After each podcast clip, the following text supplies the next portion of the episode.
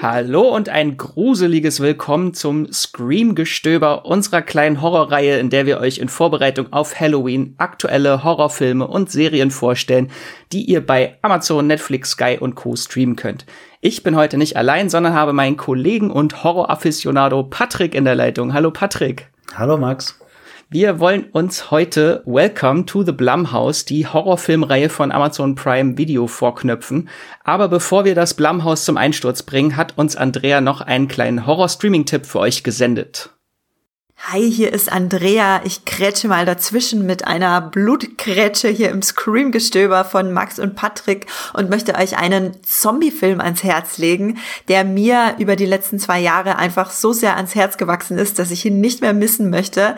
Der Film heißt One Cut of the Dead, also zu Deutsch in etwa ähm, ein One-Shot der Toten, beziehungsweise der japanische Titel heißt übersetzt ungefähr Stoppt die Kamera nicht. Und Drehbuch und Regie äh, dieses japanischen Horrorfilms sind von Shinji Shiro Ueda. Der kam 2017 in Japan raus und wurde quasi mit keinem Budget gedreht, 27.000 Dollar, also ein No-Budget, äh, eine No-Budget-Produktion und war ein riesiger Kinohit in Japan. Bei uns hat er leider nicht ganz so große Wellen geschlagen. Den gibt's aber bei Amazon und bei Google Play, bei Maxdome und ich glaube noch irgendwo bei für ungefähr drei Euro zu leihen äh, beziehungsweise für ein bisschen mehr zu kaufen. Ich will überhaupt nichts zur Handlung verraten, außer dass der Film damit anfängt, dass eine junge Frau von ihrem Zombie-Freund angefallen wird. Und dann gibt es mehrere Twists in dem Film und ihr müsst, müsst auf jeden Fall dranbleiben. Wenn euch irgendwas seltsam vorkommt in dem Film, bleibt dran. Es klärt sich alles auf. Es ist eine, ja, es ist, der ganze Film ist eine einzige Liebeserklärung. Äh, an wen oder an was erfahrt ihr dann äh, im Film selber. Also guckt den unbedingt. Und was ich auch total sympathisch finde, ist, dass er mit äh, Studenten einer Filmhochschule in Tokio gedreht wurde. Und was sehr witzig ist, ist, dass Amazon aus Versehen mal eine äh, Raubkopie des Films veröffentlicht hat. One Cut of the Dead bei diversen Streaming-Anbietern für ein paar Euro zu leihen. Und wieder zurück zu Max und Patrick. Ja, danke Andrea für den äh, tollen Tipp. Äh, ein sehr schöner Film. Es gehört auch zu meinen Lieblingsfilmen der letzten Jahre. Ähm, dann würde ich sagen, stürzen wir uns direkt in unser Screaming-Thema der Woche. Welcome to the Blumhouse. Patrick, was zur Hölle ist Blumhouse überhaupt?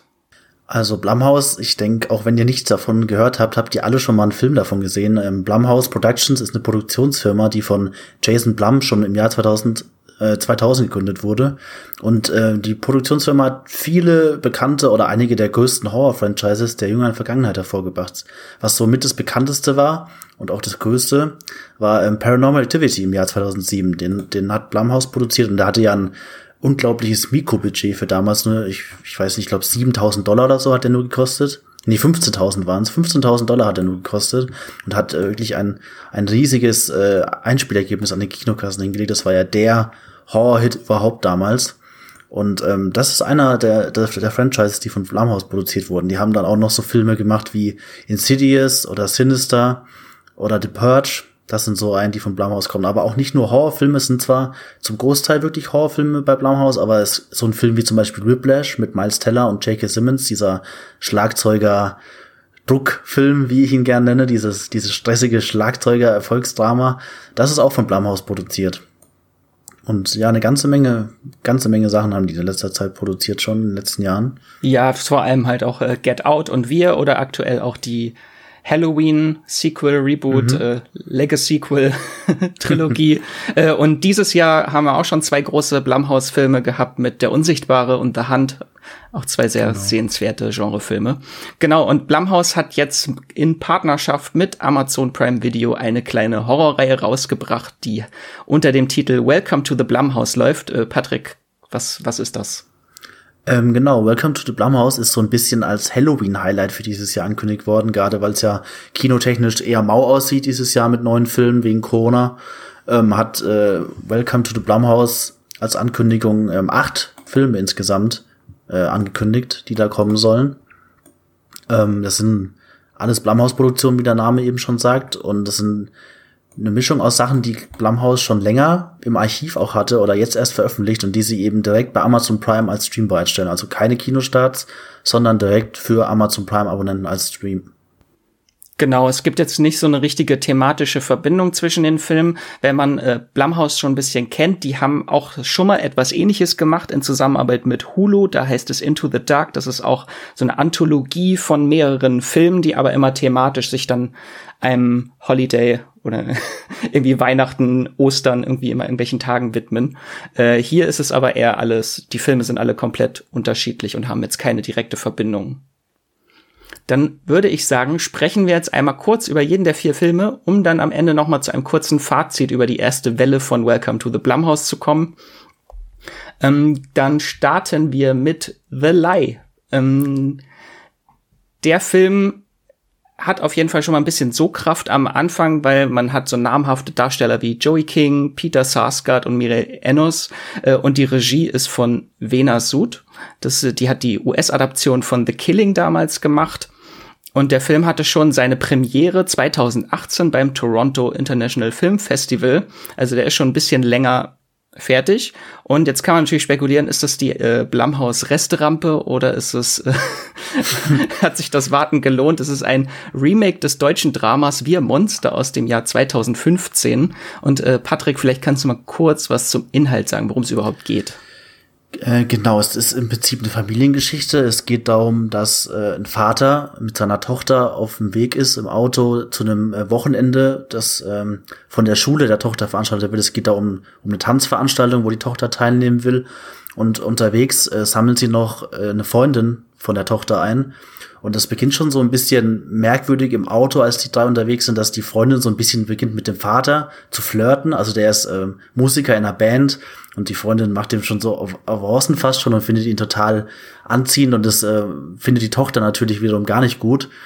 Und dann ähm, geht es im Prinzip darum, dass sie einen kurzen Stopp machen und der Vater sich kurz von den beiden Mädchen entfernt und man hört nur einen Schrei der Freundin aus der Entfernung und dann kommt der Vater hin und sieht seine Tochter nur auf der Brücke sitzen und es stellt sich dann raus, dass äh, die Freundin der Tochter wohl von der Brücke gestürzt ist oder wurde sie geschubst von der Tochter, das weiß man nicht so genau.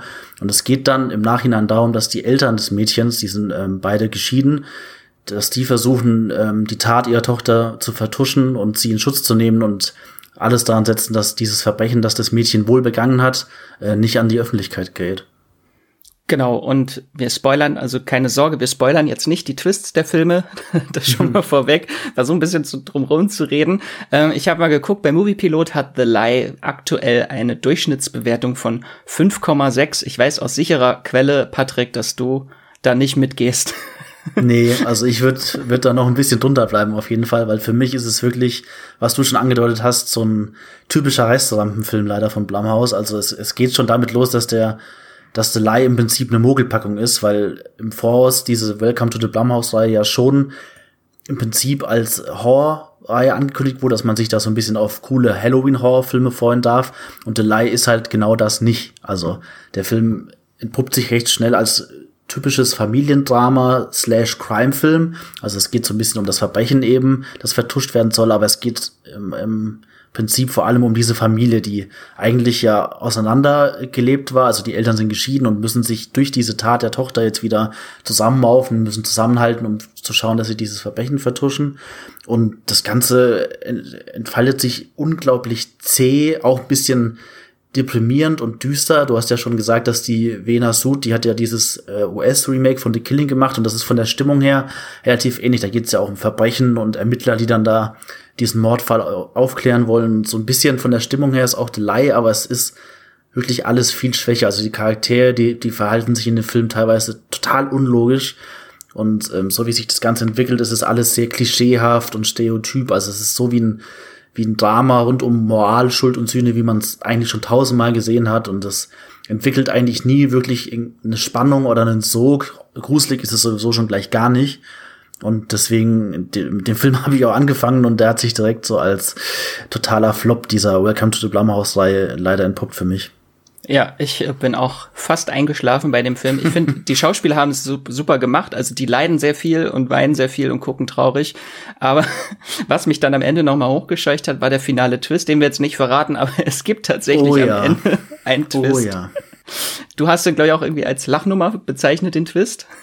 Ja, also es ist wirklich, ich habe ich hab einen Artikel geschrieben und da habe ich äh, bin ich zu dem Schluss gekommen, der ist der glänzt nur durch durch seine Lächerlichkeit dieser Film. Also gerade die die letzten fünf Minuten, wenn dieser finale Twist noch kommt, der, das ist wirklich unglaublich. Da wird der Film plötzlich von so einem total düsteren Crime-Familiendrama noch mal fast zur Komödie. Also wenn man das, das kann man eigentlich nicht mehr ernst nehmen, was einem der Film da auftischt.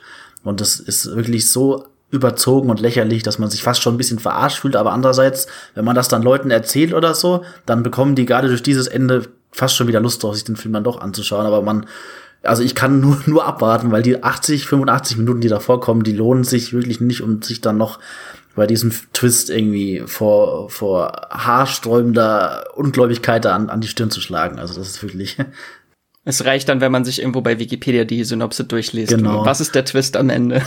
Ja. äh, ich, ich fand den auch sehr witzig, den Twist. Ich habe laut gelacht und hätte eigentlich direkt danach Schluss gemacht, aber leider geht er dann noch, noch mal irgendwie fünf Minuten länger. Hm. Hätte er jetzt auf dieser Note geendet, hätte, ich es noch ein bisschen besser gefunden. Aber okay. ja, das stimmt. Ähm, das war jetzt unser kurzes Fazit. Bitte nicht angucken, überspringen. Äh, springen wir dann direkt zum nächsten Film. Der heißt Black Box und es ist ein Sci-Fi-Thriller, würde ich ihn jetzt mal nennen. Und das Langspieldebüt, oh Gott, ich hoffe, ich spreche jetzt den Namen richtig aus. Emmanuel Osei Kufur Jr. Mhm. ist auch sein erster Film. Ähm, und in den Hauptrollen spielen Mamoudou Ati, den haben viele sicher oder Horrorfans kennen den aus diese, von diesem Jahr aus dem Film Underwater mit Kristen Stewart, da hat er mitgespielt. Oder halt auch eine Hauptrolle in dem Film hat Felicia Rashad, die kennen sehr, sehr viele wahrscheinlich als Claire Huxtable aus der Cosby Show oder auch aus äh, die Mutter von Creed aus Creed 1 und 2. Ähm, genau. Und ich sag mal kurz was zum Inhalt von Blackbox.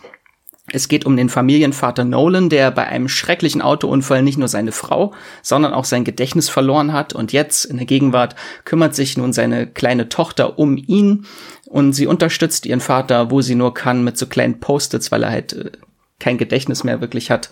Aber es gibt einen Hoffnungsschimmer für diese kleine Familie mit Hilfe einer neuartigen VR-Therapie, so würde ich es jetzt mal nennen, soll er seine Erinnerungen zurückerlangen.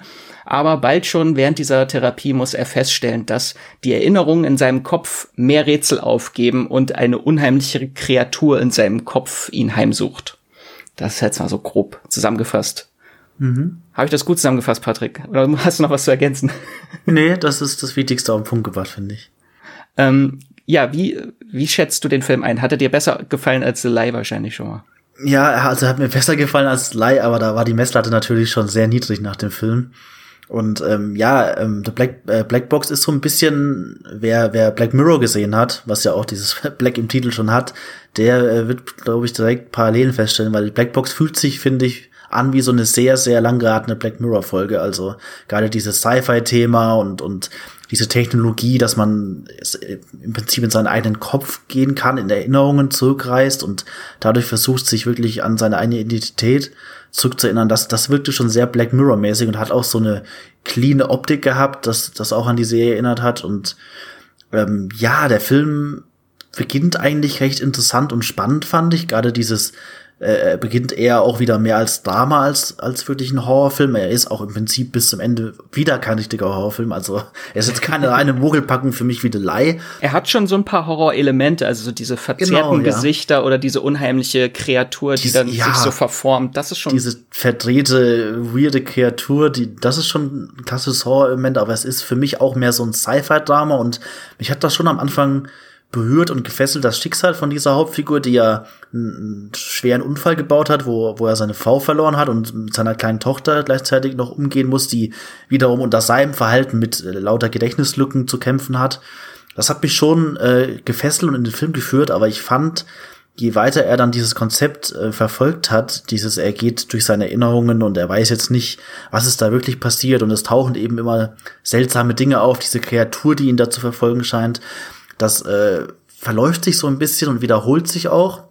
Und dann kann man auch wieder darüber reden, ohne jetzt zu viel zu warten, dass in diesem Film auch ab der Hälfte ungefähr ein Twist kommt, ein ziemlich wichtiger, der dann das ganze ähm, Geschehen, die ganze Handlung so ein bisschen dreht und der, und der eine neue Perspektive verleiht. Also man, man will jetzt nicht zu viel verraten, aber ähm, das äh, wirkt diese Geschichte nochmal in eine neue Richtung, die dann für mich auch leider wieder zu vorhersehbar und abgedroschen war. Also ich habe das auch gefühlt alles schon mal gesehen in, in besser. Gerade wenn man jetzt Black Mirror noch mal als Vergleich hinzieht. Ich finde, Black Mirror schafft das viel besser in teilweise 45, 60 Minuten Episoden so eine, so eine Geschichte zu erzählen, im Gegensatz zu diesem Film, der so rund 100 Minuten lang ist und sich sehr, sich sehr verläuft und genauso wie die, wie die Hauptperson, die sich so in ihren Erinnerungen und in ihrem eigenen Kopf verläuft, verläuft sich irgendwie auch dieser Film in so, Szenen, die sich wiederholen und, und, einer, und einem Twist, der irgendwie nicht ganz aufgeht. Ich weiß nicht, wie ging es dir bei dem Film? Ja, ich hatte mir auch aufgeschrieben, äh, das letzte Drittel verliert komplett an Fahrt. das war auch meine Einschätzung. Ähm, ich fand es auch ein bisschen schade, der Film endet halt auch leider auf einem Cliffhanger. Also es wirkte für mich eher wie wirklich die eine Folge von einer Serie am Ende. Also da, da hätte jetzt noch was kommen können. Aber nach diesem Twist hat der Film mich echt ein bisschen verloren, weil ich hatte so mich so an diesen Protagonisten gehangen und dann verschwindet das Ganze so ein bisschen und man hat nicht mehr so eine wirkliche Identifikationsfigur in der zweiten Hälfte. Mhm, ja, so ging mir es auch. Weißt du noch, was du dem Film gegeben hast für eine Wertung? Ja, es dürfte eine 4,5 gewesen sein, also auch leider nicht besonders positiv, aber halt im Gegensatz zum ziemlichen Totalausfall äh, The Lie ist der schon besser, aber im, im Gesamtzusammenhang mit diesem Welcome to the Blumhouse, da ist er leider auch immer noch nicht das gewesen, was ich mir so darunter vorgestellt habe. Ja, ich habe geguckt, bei Moviepilot hat er tatsächlich eine Durchschnittswertung von 5,9. Das ist okay. schon mal ein bisschen besser als The Lie. Mhm. Und jetzt, äh, dann fahren wir direkt zum nächsten Film und äh, ich glaube, es wird jetzt auch von Film zu Film einfach immer besser. Wir reden jetzt als nächstes über Evil Eye. Hm. Da äh, habe ich leider noch keine keine Durchschnittswertung, weil der noch zu frisch ist, ähm, haben noch zu wenig Leute bewertet. Ähm, das ist ganz interessant. Das ist nämlich eine die Verfilmung von einem Hörspiel von Madhuri Shekhar, die auch das Drehbuch geschrieben hat zu dem Film. Und was ich sehr interessant war, äh, fand, war, dass äh, zu den ausführenden Produzenten auch Priyanka Chopra Jonas gehört. Also das finde ich auch sehr interessant. Und natürlich auch die Hauptdarstellerin Sunita Mani, die, äh, ich bin großer Glow-Fan, da spielt sie nämlich auch eine sehr große Rolle. Es war schön, sie da drin zu sehen. Und genau, und das äh, verfilmt halt, in dem Hörspiel geht es eigentlich nur um äh, Telefongespräche zwischen einer Mutter in Indien und ihrer Tochter in Kalifornien. Und äh, zum Inhalt kannst du vielleicht noch ein bisschen mehr sagen, Patrick. Genau, ähm, Evil Eye ist eine Geschichte von einer Mutter und einer Tochter. Die Mutter also es ist eine indische, indische Familie. Die Mutter lebt noch in Indien und die Tochter ist äh, Amerikanerin oder lebt in Amerika mittlerweile. Und es geht im Prinzip darum, dass äh, die Mutter gemäß den indischen Traditionen äh, einen Mann für ihre Tochter will, dass ihre Tochter endlich mal sesshaft wird, so wie sich das gehört. und äh, aus ihren, in ihren Augen und es geht darum, dass sie ihrer Tochter zu Beginn des Films so eine Art Date verschafft. Ein, ein Mann, mit dem sie sich treffen soll und den sie für, ihr, für ihre Tochter als äh, geeignet hält.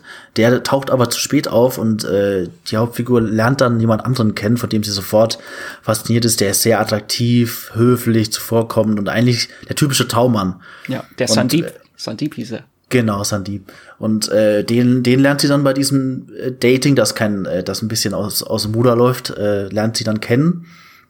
Und ähm, als sie da, dann ihrer Mutter davon erzählt, du hast ja schon gesagt, dieser Podcast war das, auf dem äh, das produziert Hörspiel, ein Hörspiel. Genau, ein Hörspiel.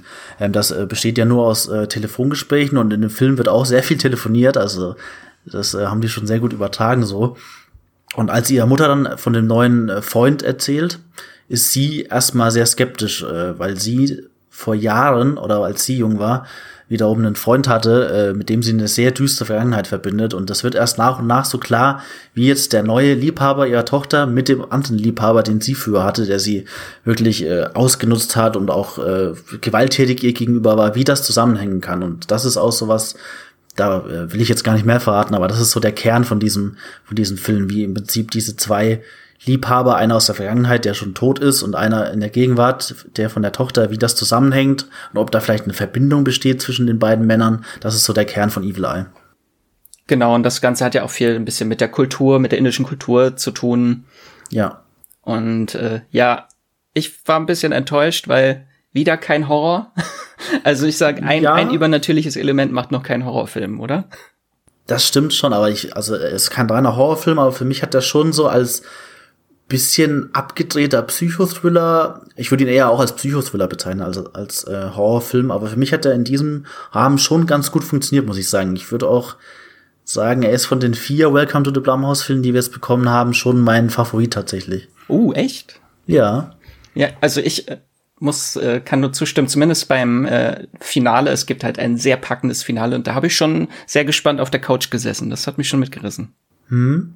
Ja, ich kann verstehen, dass man, also vielleicht ging es dir so, dass man das vielleicht ein bisschen zu langsam alles auch wieder findet, so wie das erzählt wird. Das ist eben ein bisschen schwierig, filmisch umzusetzen, wenn, wenn sich die Handlung die meiste Zeit nur über Telefongespräche abspielt. Aber ich fand so diese Spannung, die dadurch erzeugt wird, dass man jetzt auch nicht sicher ist, ist die Mutter vielleicht irgendwie, bildet sich dieses alles nur ein, diese Verbindung, die sie da rein interpretiert, oder ist da wirklich irgendeine übersinnliche Macht im Spiel? Das, das wird erst so nach und nach klar und man ist sich nie sicher, was ist gerade überhaupt, äh, was geht da gerade vor sich oder so. Und ich fand, das hat schon so eine Spannung aufgebaut, die ich zum Beispiel bei den Filmen davor, hier Black Box and the Light, das habe ich da eigentlich nie, nie gespürt, so, so, so ein bisschen, dass man da von so einem Spannungsbogen wirklich mitgenommen wird. Das hat Evil Eye für mich schon gut gemacht. Ja, und ich finde auch, die Darsteller tragen das halt auch wieder, dieses, obwohl mhm. es halt sehr melodramatisch zum großen Teil ist, finde ich, haben die das wirklich gut gemacht. Stimmt schon, es hat schon so ein bisschen was Tropiges auch fast irgendwie. Also es, das ist schon so ein bisschen aufgebrochen, die Stimmung immer wieder. Aber es, es hat mich trotzdem gepackt.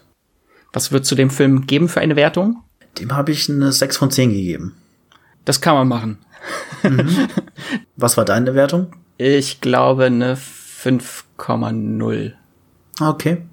Nee, 5,5. Ich habe gerade nachgeguckt. Ah, ja, dann sind, ja, ganz, sind knapp nicht, drunter. ganz knapp drunter. Sind, ja, da sind wir ja gar nicht so weit auseinander. Also. Und da es auf Moviepilot noch keine Durchschnittswertung äh, gibt, ist äh, unsere Wertung jetzt die allgemeingültige. ja. Dann äh, würde ich sagen, kommen wir zu Part 4, dem letzten Film. Der heißt Nocturne. Das ist auch wieder ein Langspielfilm, äh, Debüt von der britischen Regisseurin Sue Quirke Oh Gott, immer diese Namen. Quir Quirky? Quirky? Ich weiß nicht. Ähm, auch wieder ein paar bekannte Gesichter für Genre-Fans, halt in der Hauptrolle Sydney Sweeney, die kennen Serienfans wahrscheinlich aus Euphoria. Ich weiß, Patrick, du bist auch großer Euphoria-Fan. Genau, ja. Also ich, hab, ich kenne sie auch vor allem daraus. Genau, und dann Madison Iceman, die kennen auch Horrorfans wahrscheinlich aus ähm, dem neuesten Annabelle, Annabelle 3, da hat sie nämlich mitgespielt, oder auch in Gänsehaut 2, die haben jetzt wahrscheinlich nicht so viele geguckt, oder halt die äh, neuen Jumanji-Filme, da hat sie auch in beiden mitgespielt. Ähm, und ich hatte mich sehr gefreut, in einer Nebenrolle ist tatsächlich Julie Benz zu sehen, also Rita aus Dexter oder Darla aus Buffy. Großer hm. Fan, war ich ein bisschen traurig, dass ihre Rolle so klein ist als die äh, Mutter von zwei Zwillingen. Genau, sage ich kurz was zum Inhalt.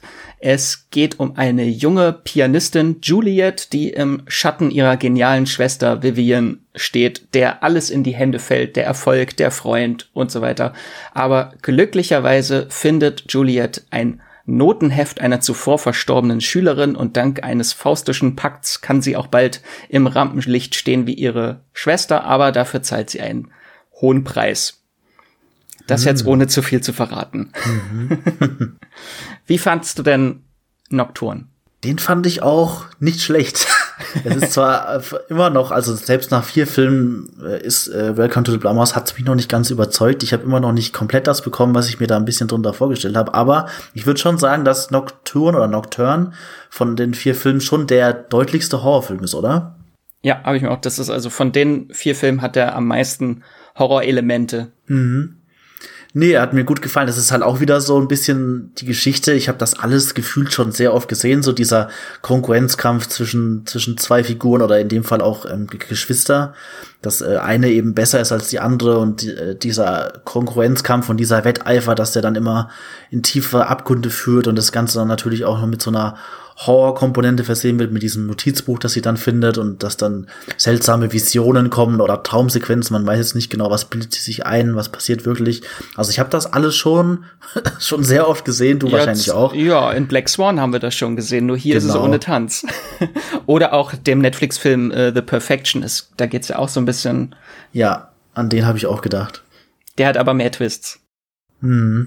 Ja, es ist schon sehr geradlinig alles erzählt. Also es ist kein Film, der irgendwie wie die anderen teilweise so auf Twist setzt oder so, sondern er verfolgt sein Konzept schon relativ klassisch, so im Horrorfilm-Bereich. Äh, Aber es, es hat mir schon in dem Sinne gefallen, dass die eben diese Horrorsequenzen, die er hat, die wirklich deutlich endlich Horrorsequenzen sind in einem Blumhouse-Film, dass die schon gut umgesetzt waren und äh, auch Sidney Sweeney, die ich ja eben auch seit Euphoria ähm, sehr gern sehe, die spielt das auch gut in der Hauptrolle, finde ich. Und äh, ja, es ist so, ich, ich weiß gar nicht, wie es dir ging. Das ist für mich so der, der typischste Horrorfilm, der jetzt irgendwie nicht, nicht wirklich hervorsteht. Also wenn, wenn ich ihn jetzt einzeln betrachten würde, jetzt nicht in diesem Welcome to the Blumhouse-Kontext, dann ist das immer noch eher so ein durchschnittlicher Horrorfilm, aber er, er hatte eben den Vorteil, dass er zwischen diese anderen Filme fällt, die nicht wirklich Horrorfilme sind. Und wenn man wirklich Lust hat so auf so einen reinen Genrefilm, dann wird man mit dem, glaube ich, auch am, am glücklichsten so aus dieser Welcome to the Blumhouse-Reihe bisher. Ja, also ich habe mich als Horrorfan auch am wohlsten bei dem Film geführt. Ich fand die Thematik eigentlich sehr spannend, so wahnhafter Erfolgsdruck und möglichst schnell und in jungen Jahren Ruhm erlangen und dass es für sie dann auch eigentlich, ich weiß gar nicht, wie alt sie ist, sie ist noch unter 20, oder? Äh, dass es für sie schon zu spät ist, eigentlich noch überhaupt berühmt zu werden. Aber am Ende ist der Film für mich ein bisschen zu tunnelblickartig. Also wir, der ist halt mehr aus ihrer Perspektive heraus und es passiert halt viel drumrum, aber der ist halt sehr subjektiv, der Film. Dadurch merken wir halt vieles nicht und dann bleibt für mich die Thematik auch ein bisschen blass am Ende. Und mir fehlt halt so ein richtiger Gut Punch am Ende, so ein Statement. Also das, es gibt einen Twist am Ende, aber das hat, der hat mich leider nicht so gepackt, wie er hätte können. Ich, da muss ich aber sagen, gerade diesen Gut Punch hatte der für mich, weil ich will jetzt auch nichts verraten am Ende, aber ich fand, der hat eine spezielle Einstellung, ein Bild am Ende. Das ist wirklich, äh, das hat sich mir schon eingebannt. Also das fand ich, da hatte ich, äh, das, äh, also das kam wirklich unerwartet und das hat mich schon aufgerüttelt so ein bisschen. Also er hat jetzt nicht diese, diese riesige Enthüllung, diesen Paukenschlag am Ende, aber er schafft es dann schon so im Finale dann irgendwie noch mal was zu zeigen, was, was einen schon irgendwie aufschüttelt und erschüttert. Also mir ging es zumindest so. Ich fand, der hat einen, einen sehr guten Schluss. Das freut mich für dich. ja, also äh, ich, ich kann schon verstehen, aber also ich, ich fand's halt so, fand's halt sehr vorhersehbar, das, was dann mhm. am Ende passiert, weil man es halt schon in anderen Filmen schon irgendwie so gesehen hat, ähnlich. Ja, ja, das stimmt schon. So mit äh, Fake-Enden und doch nicht Fake-Enden und ja, ja. Ähm, aber ohne zu spoilern. Dann würde ich sagen, jetzt haben wir einmal kurz alle vier Filme besprochen, wollen wir nochmal so ein kurzes Fazit ziehen, was sich vielleicht auch schon so ein bisschen herauskristallisiert hat. Äh, Patrick, was ist so dein, was nimmst du mit aus dem Blumhaus? Ja, leider ein bisschen ernüchtert, also schon enttäuscht. Ich habe irgendwie was anderes erwartet. Ich dachte, es werden wirklich vier so reine Horrorfilme, die so perfekt jetzt in die Halloween-Zeit passen, in den, in den Oktobermonat, dass man sich da so ein bisschen gruselig oder, oder creepy auf, auf das Halloween-Fest einstimmen kann. Aber das bieten die Filme nicht wirklich. So dieser Restaurant-Eindruck, den man gerade durch die Light schon bekommt, der zieht sich schon leider ein bisschen durch alle Filme. Also es ist, es ist jetzt kein Film auch dabei, wo man sagen würde, der hätte eine Kinoauswertung verdient gehabt oder für den würde man ins Kino gehen. Da, ich weiß nicht, wie es dir da geht. Oh Gott, ich, ho ich hoffe, ich hätte dafür nicht bezahlt. Ja, also das sind alles so Filme, die passen schon wirklich zu so Streaming-Massenware, muss man leider ein bisschen sagen. Also es wirkt schon so, als hätte Blumhouse da nicht so das Riesenvertrauen gehabt, auch in irgendwie eine kommerzielle Kraft oder so, und dass sie die einfach in diesen Päckchen, dass sie da jetzt schnüren, äh, bei Amazon Prime einfach so ein bisschen abladen. Und ja, für mich ist es bisher leider ein bisschen ernüchternd gewesen. Wie gesagt, ein Film, den ich empfehlen würde von den vier, ist Evil Eye für mich. Den fand ich am besten. Aber die anderen, da muss ich sagen, die kann man, aber muss man nicht gesehen haben. Und von sowas wie The Lie würde ich sowieso komplett abwarten. Wir können es nicht oft genug erwähnen. Nicht schauen, ja.